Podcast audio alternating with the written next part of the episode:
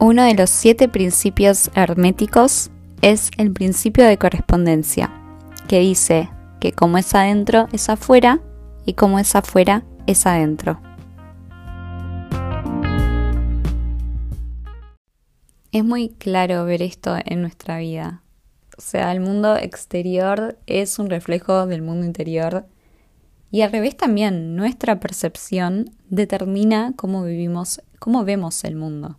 O sea, nunca vemos el mundo como es, sino como somos, muy real.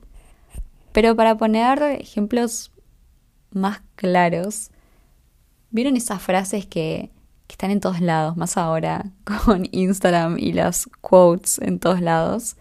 Que si no lo leyeron, la escucharon o alguien los aconsejó, de si querés mejorar la relación eh, que tenés con los otros, mejorar la relación que tenés con vos mismo o querete a vos mismo para querer a los demás. Me parecieron como muy ejemplos muy claros de esta esta ley de correspondencia de cómo es adentro es afuera y cómo es afuera es adentro. Me gustaría profundizar en algo que a simple vista parece que no tiene nada que ver pero les juro que tiene mucho que ver. Hay algo en nuestro cerebro que se llama el sistema de activación reticular. Vamos a decirle el filtro reticular para abreviar, que básicamente lo que hace es filtrar toda la información que llega al cerebro y toma únicamente lo que coincide con nuestra búsqueda, con nuestra creencia.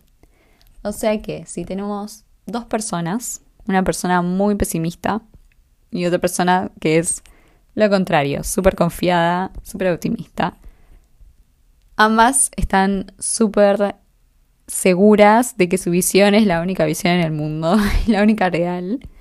La persona pesimista te dice que en chiste no te remarca siempre que, bueno, que siempre le pasan cosas malas, que así es su vida, que ya lo sabe, que era obvio que esto le iba a pasar porque siempre le pasan, que tiene mala suerte, etcétera, etcétera. La cabeza de esa persona lo que va a hacer es filtrar toda la información que coincide con esa creencia. O sea, va a ver únicamente todas las cosas negativas que le pasan y dejar de lado el resto. O sea que siempre se va a estar enfocando básicamente en que tiene mala suerte y que todo le sale mal lo mismo con la otra persona. La persona que es súper optimista y que cree que todo va a estar bien y que bueno, todo se va a ir dando y que no hay que preocuparse y que bueno, relájate. También cree lo mismo, pero al revés. Cree que todo va a estar bien. Y su filtro reticular va a decir, vamos a filtrar esta creencia, vamos a quedarnos con lo que sale bien, con todo lo que está bien y a dejar de lado el resto. Como ya se pueden imaginar, es un arma de, doble filo, porque puede salirnos súper bien si lo sabemos entrenar, si lo entendemos, si nos informamos, o puede salir muy mal si no tenemos ni idea que existe esto en nuestra cabeza y lo único que hacemos es enfocarnos en lo negativo porque naturalmente va a seguir nuestro foco puesto ahí. Otro ejemplo que nos pasa a todos y que se trata también de este filtro, es cuando queremos, por ejemplo, comprar algo. Queremos comprar algo, queremos comprar, no sé, una bufanda. Y de repente, cada vez que salimos a la calle, lo único que vemos es gente con bufanda. No es que hayan aparecido más gente con bufanda, no es que de repente todo el mundo esté usando una, es que simplemente nuestra cabeza está poniendo la atención en ese objeto y en esas personas que lo están usando. Por eso creo que las prácticas de agradecimiento y el uso de afirmaciones son tan claves, porque si somos constantes en dedicarles unos minutos a agradecer, es como que estamos entrenando este sistema para que cada vez busque más motivos para estar agradecidos. Es como si estuviésemos abriendo la visión y encontrando cada vez más, viendo cada vez más cosas. Y algo similar también con las afirmaciones que estemos queriendo usar.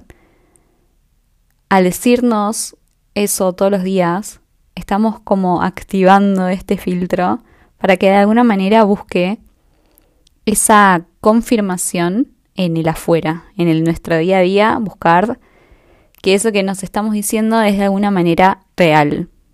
Busca como las pruebas, por decirlo de alguna manera.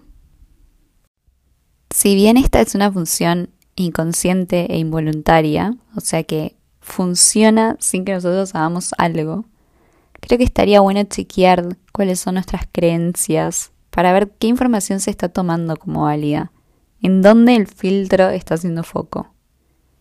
Y empezar con algo tan chiquito como hacernos conscientes de cómo estamos moldeando nuestra percepción e intentar influenciarla positivamente.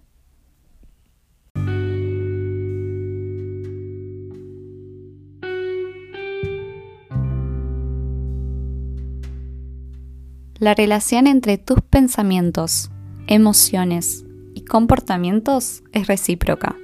Todas tus emociones y acciones son el resultado de tus pensamientos y actitudes. Este es un fragmento del libro Sentirse bien del psiquiatra David Burns.